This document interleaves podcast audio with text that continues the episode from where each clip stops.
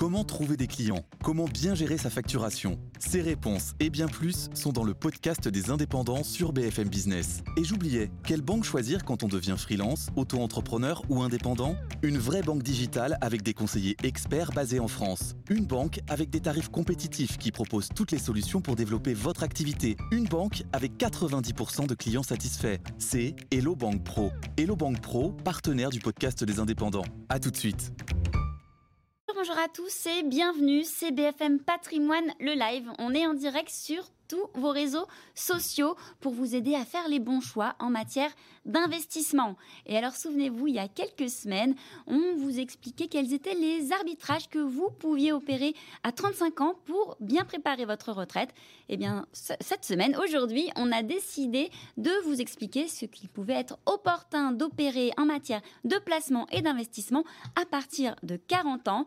Et notre guide, notre expert du jour pour nous aiguiller et vous donner les bonnes pistes d'investissement, c'est Christian Fontaine, le directeur de la rédaction délégué du revenu. Bonjour Christian. Bonjour Julie, bonjour à tous. Merci beaucoup d'être avec nous. Alors vous allez répondre à toutes nos questions pour nous aider à bien préparer euh, votre, votre retraite et puis ça, voilà, pouvoir un petit peu être un peu plus à l'aise euh, au moment, euh, bah, au moment venu. Et on va répondre à toutes les questions, les questions que vous nous avez envoyées. Prêt Christian? On y va. Allez, c'est parti. On va tout de suite commencer avec une question de Sabine. Alors Sabine, elle a 46 ans. Elle nous dit qu'elle a un livret A sur lequel elle a placé 21 000 euros, une assurance vie sur laquelle il y a 62 000 euros. Et Sabine, elle se demande s'il n'y aurait pas d'autres supports d'épargne et ou d'investissement que l'on pourrait lui suggérer pour bien préparer sa retraite.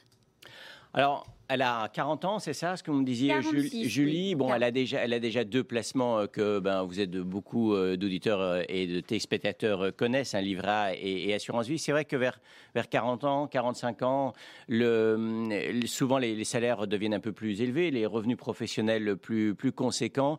C'est l'âge idéal pour se construire une vraie épargne diversifiée en bourse immobilier assurance vie dans la perspective de la retraite, puisque de toute façon, on le sait très très bien, on peut le regretter mais c'est un fait, et les, tous les rapports du corps, le Conseil d'orientation des retraites le montre très bien, c'est que malheureusement, les retraites versées par les régimes obligatoires vont baisser, donc il est absolument indispensable de se constituer un, complément, hein, ce qu'on appelle une retraite peu ou prou par capitalisation. Alors même si c'est un gros mot, il faut savoir qu'il faut mettre de l'argent de côté vers 40 ans, voire Donc il n'est pas trop tard à 40 ans. Alors non seulement il n'est pas trop tard. Alors pour répondre très concrètement à votre auditrice, elle a déjà un livret A, elle, a déjà de l'assurance vie, elle n'a pas encore de plan d'épargne en action. Alors, vous savez, au mois, de, janvier, il y a un sondage qui a été réalisé auprès de 1000 Français. On leur a demandé quel était, selon eux, le meilleur placement pour la retraite. Et 25% des Français ont répondu le livret A. Ensuite, le deuxième placement qui arrive, c'est euh, l'assurance vie. Le troisième placement, le plan d'épargne retraite. Et, le, livret, le PEA n'est cité que par 7% des Français. Et pourtant, c'est le placement que j'ai envie de, mettre en, évidence aujourd'hui dans votre live sur les réseaux sociaux. Alors pourquoi? Le plan d'épargne en action. Tout simplement parce que d'abord, c'est un placement qui est dit liquide. on ne va pas faire de la technique. Ben, ça veut dire quoi? Ça veut dire qu'à tout moment, vous pouvez récupérer votre argent. Ça, voilà, c'est ça. Ça, c'est l'avantage. Deuxièmement, c'est un, placement qui est, dit qui est performant. Alors, pourquoi on, va un peu détailler parce que c'est un placement en bourse ça rapporte grosso modo 7-8% euh, par an. C'est un placement qui est peu, peu imposé. C'est pas mal. Hein. Vous payez entre guillemets que que, entre guillemets, 17,2% euh, d'impôts euh, sur vos, sur vos gains, de prélèvements sociaux sur vos gains, 0%, 0 d'impôts. Alors, vous allez me dire, oui, mais le PEA, c'est de la bourse, les Français ne veulent pas entendre parler. Et puis, qu'est-ce qui se passe Bah oui, c'est dangereux, la volatilité des marchés, etc. Voilà. Et qu'est-ce qui se passe demain? Si les marchés boursiers s'effondrent la veille du jour de mon départ en retraite deux, deux éléments, deux éléments de réflexion là-dessus. D'abord, personne, aucun retraité euh, utilise l'intégralité de son épargne retraite l'année de son départ en retraite. Bon, donc quand un cadre part à la retraite à 60 ou 65 ans, il a encore 20 ou 25 années devant lui d'espérance de vie. Donc, si les marchés financiers s'effondrent euh, la veille du jour de votre départ en retraite, vous avez quand même un certain nombre d'années pour vous refaire. Deuxième élément clé, si vous commencez, comme votre auditrice, à épargner à 40-45 ans, ça laisse au moins 20 ans. Euh, ah, bah, pour, pour capitaliser. C'est-à-dire que si vous placez 100 euros en bourse à 45 ans, les, ces 100 euros seront devenus 45 400 euros à 65 ans. Donc même si les marchés financiers s'effondrent et perdent 50% la veille du jour de votre cessation d'activité, il vous restera toujours 200, c'est-à-dire en fait le double de votre mise de départ. Bon. Donc, euh, il est très important, derrière ce conseil à votre auditeur, ce qui est très clair, c'est qu'à 40-45 ans, il faut miser sur les actions, il faut miser sur la bourse. Hein. Ce n'est pas une fake news de dire que la bourse est le placement le plus rentable dans la durée. C'est peut-être une idée reçue, mais toutes les idées reçues ne sont pas des fake news. Et les, les, études qu'on mène aux revenus sont très claires. Sur les 30 dernières années, le CAC 40 dividendes réinvestis a gagné 7,5% en moyenne, plus de 4% pour le CAC 40 hors dividende. le livret A, l'assurance vie euh, en euros sont bien derrière. Et du coup, comment on structure ce PEA on, voilà, on joue la carte de la diversification, on met beaucoup de lignes ou... Alors bien sûr, bien sûr qu'on le structure, vous avez raison de préciser ça. La bourse, c'est relativement ça, mais il faut agir avec méthode. On met quand on, débute, quand on débute en bourse, on va dire autour de 10 lignes. 10 lignes. Quand on est un investisseur euh, beaucoup plus euh, aguerri, on peut monter à 20-30 lignes. Alors pourquoi pas en dessous de 10 ben Parce qu'en fait, euh, votre portefeuille ne sera pas assez diversifié et au-delà de, au -delà de 10, voire 20 pour un, investisseur aguerri, la performance sera trop diluée et puis vous aurez du, mal à suivre en fait euh, vos, vos, lignes, euh, suivre 40, 50 euh, actions lorsque vous êtes un professionnel. vous pouvez consacrer que deux ou trois heures par semaine à la gestion de votre portefeuille, c'est pas possible. Donc oui, il faut agir avec méthode.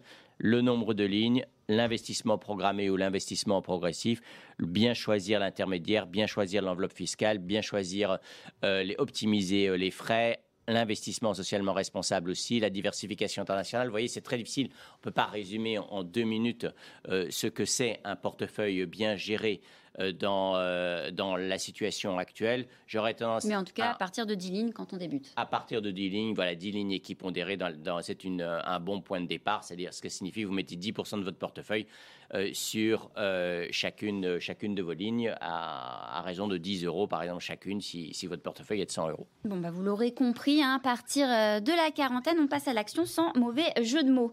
Et on passe aussi à la question de Salomé. Alors Salomé, elle nous dit qu'elle a 44 ans, elle vit Elle gagne 3200 euros par mois avec un enfant à charge. Et une fois qu'elle s'est donc acquittée de tous ses frais, il lui reste environ 1400 euros de côté et elle se demande tout simplement ce qu'elle peut en faire. Alors, euh, donc votre auditrice gagne 3200, elle, elle, peut mettre 1400 euros de côté. Donc là, déjà, premier chapeau bas parce que euh, a un sacré taux d'épargne euh, largement supérieur au taux moyen d'épargne des Français qui tourne autour de 16 ou 17 ou 17 euros. J'aurais tendance euh, à lui dire euh, que le point de départ pour une bonne stratégie retraite, c'est d'être propriétaire de son logement. Donc, est-elle propriétaire de son logement? Et si ce n'est pas euh, le cas, euh, où elle peut euh, se mettre en, en tout cas, adopter, un, se mettre dans cette approche alors, de devenir propriétaire d'ici quelques années, voire pourquoi pas aujourd'hui, hein, en, matière de stratégie d'épargne, il faut éviter de procrastiner. Donc, c'est pourquoi repousser au lendemain? C'est vrai que l'acquisition de son logement, pourquoi c'est la première décisions à prendre en matière d'épargne retraite bah, D'abord parce que quand vous êtes locataire, des locataires qui sont expulsés par des propriétaires qui sont dans leurs droits parce qu'ils veulent récupérer leur logement pour eux ou pour leurs proches, ça arrive malheureusement tous les jours. Donc être propriétaire de son logement, c'est sécuriser son cadre de vie, sécuriser le sien, son cadre de vie et le cadre de vie de ses proches. Ensuite, lorsque vous allez passer à partir à la retraite, aujourd'hui un cadre qui part à la retraite, ses revenus sont divisés par deux. Si vous devez, si votre budget logement à la retraite se limite entre guillemets à la taxe foncière et puis aux inévitables frais d'entretien, ben c'est bien. Ça va, euh, ça va, je dirais, vous donner plus de marge de manœuvre pour maintenir votre, votre niveau de vie. Ensuite, vous le savez, euh, parce que vous êtes une spécialiste du patrimoine, aujourd'hui la résidence principale est un havre de paix sur le plan fiscal. Lorsque vous revendez votre logement, vous ne payez pas un euro d'impôts ni de prélèvements sociaux sur vos gains, quel que soit le montant de la transaction et le montant du gain, par rapport effectivement à un investissement locatif ou par rapport à une résidence secondaire. Donc c'est autant euh, de raisons. Ensuite, c'est vrai qu'aujourd'hui, euh, une autre bonne raison d'acheter son logement, c'est que vous pouvez acheter votre logement sans pour autant avoir du capital de départ. il faut avoir un minimum 10, 15, 20 d'apport, mais c'est sans doute le seul actif financier, le seul actif que vous pouvez acquérir à crédit. Et donc, en, l'immobilier est, une, est un super actif pour se constituer un patrimoine lorsqu'on n'a rien. Même si ça représente un effort, c'est à taux fixe en plus de ça. Alors, même lorsque ça représente un effort, là vous avez raison, vous insistez sur un autre point. C'est-à-dire qu'aujourd'hui, les Français, plus de 95% des, emprunteurs en France empruntent à taux fixe. Ça signifie quoi? Ça signifie que le montant de la mensualité d'emprunt, la somme que vous devez rembourser chaque mois à la banque, il est constant. Cette somme, euh, elle est constante. Et donc, euh, si en face vous avez des revenus professionnels donc, ou des loyers qui, eux, progressent, et comme on est en période d'inflation, donc on peut, je vous souhaite que c'est le cas pour vous, eh ben, le poids de cette mensualité d'emprunt dans votre budget donc, on va, va cesser de baisser. Et donc, peu ou prou, d'ici quelques années, comme on, on, dit un peu vulgairement, vous allez rembourser en monnaie de singe. Donc, oui, en période d'inflation, il peut être intéressant de s'endetter. Donc, s'endetter pour acheter son logement, si ce n'est pas le cas de votre auditrice. Dans la perspective de la retraite, c'est vraiment une bonne décision. Bah, vous l'aurez compris, hein, Salomé, euh, l'immobilier, l'immobilier et l'immobilier. Et allez, le temps euh, file, on va faire une dernière question, on va prendre celle de Johanna. Alors Johanna, elle nous dit qu'elle a 42 ans, elle vient d'hériter d'une maison familiale qu'elle aimerait revendre et avec cet argent, elle voudrait passer par l'intermédiaire d'un CGP pour dynamiser son patrimoine et être un petit peu plus à l'aise une fois euh, à la retraite. Mais elle veut quand même pouvoir un petit peu contrôler euh, les arbitrages qui, pourront être effectués et elle se demande quel mode de gestion elle aurait intérêt à privilégier. Alors, euh, la, question de votre éditrice, elle est un, petit peu euh, paradoxale, si je peux me permettre. Parce que d'un côté, elle a envie de confier son argent, ou en tout cas une partie de, son, de, ses économies, à un professionnel du patrimoine. C'est-à-dire qu'en fait, en gros, elle veut confier à un tiers, donc alors le soin donc, de gérer euh, ses, avoirs. Et puis de l'autre, elle veut quand même. Elle veut contrôler quand même, elle, veut, garder un œil. Elle veut quand même contrôler et avoir un œil. Moi, j'aurais tendance à lui dire, c'est qu'il faut qu'elle se plonge un minimum dans la matière. Euh, ça va lui permettre de, poser les bonnes questions à son assureur, à son banquier, euh, à son, euh, à son CGP. La meilleure façon de gérer son patrimoine, euh, c'est de s'en occuper soi-même. C'est ce qui permet, alors la gestion, dit en, ce qu'on appelle en gestion libre, ça permet de, réduire les frais euh, au maximum. Ce qui ne veut pas dire que de ne jamais faire appel à un, homme de l'art lorsqu'on a des questions techniques. Les questions techniques, bah, sur la fiscalité, il faut aller voir un fiscaliste. Donc, c'est de la matière notariale, il faut aller voir un notaire. C'est un problème de gestion de patrimoine, on peut aller voir un gestionnaire de patrimoine. C'est un problème de gestion d'actifs, il faut aller voir un gérant de fonds. Donc il est très important d'être entouré de professionnels lorsqu'on se pose des questions techniques. Mais il est essentiel en matière notamment de, préparation de la retraite, et ça va devenir un véritable sujet dans les années à venir, parce que tous les Français vont devoir se constituer un complément de revenus euh, pour compléter la retraite versée par les, régimes, les régimes obligatoires, CNAV et puis AGIRC et ARCO il, va devoir, ça va devenir essentiel pour les Français de s'intéresser à cette matière patrimoniale. Euh, parce que si vous ne vous y intéressez pas, ben, entre guillemets, vous risquez de vous faire avoir donc, et, vous allez passer à côté de, de gains ou à côté d'une augmentation possible de pouvoir d'achat. On parle beaucoup de pouvoir d'achat aujourd'hui en ce moment.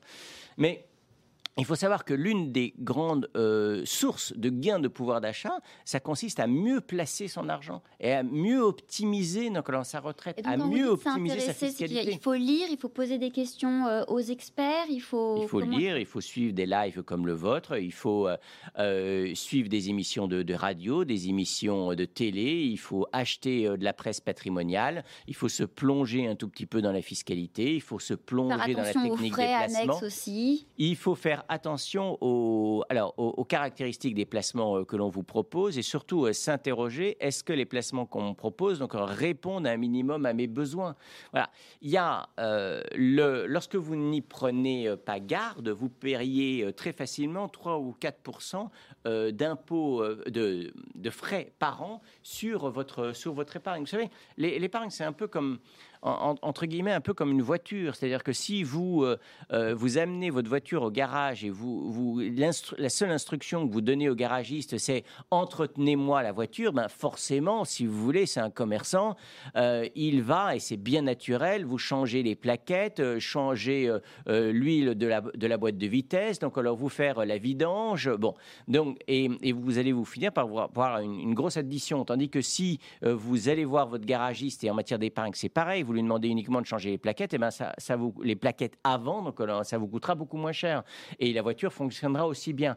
En matière d'épargne, il faut euh, être à même de poser les bonnes questions à votre intermédiaire pour obtenir un placement qui réponde véritablement à vos, à vos, à vos besoins en termes de niveau de risque, en termes de fiscalité, en termes d'espoir de rendement. Et c'est essentiel pour bien préparer sa retraite. Tout en sachant que l'expert, il est aussi supposé soit vous faire passer un petit questionnaire, en tout cas, voilà, comprendre euh, votre profil patrimonial. il y a, des obligations réglementaires qui voilà, que vous êtes obligé. Vous avez le petit questionnaire à répondre, voilà. auquel il faut répondre.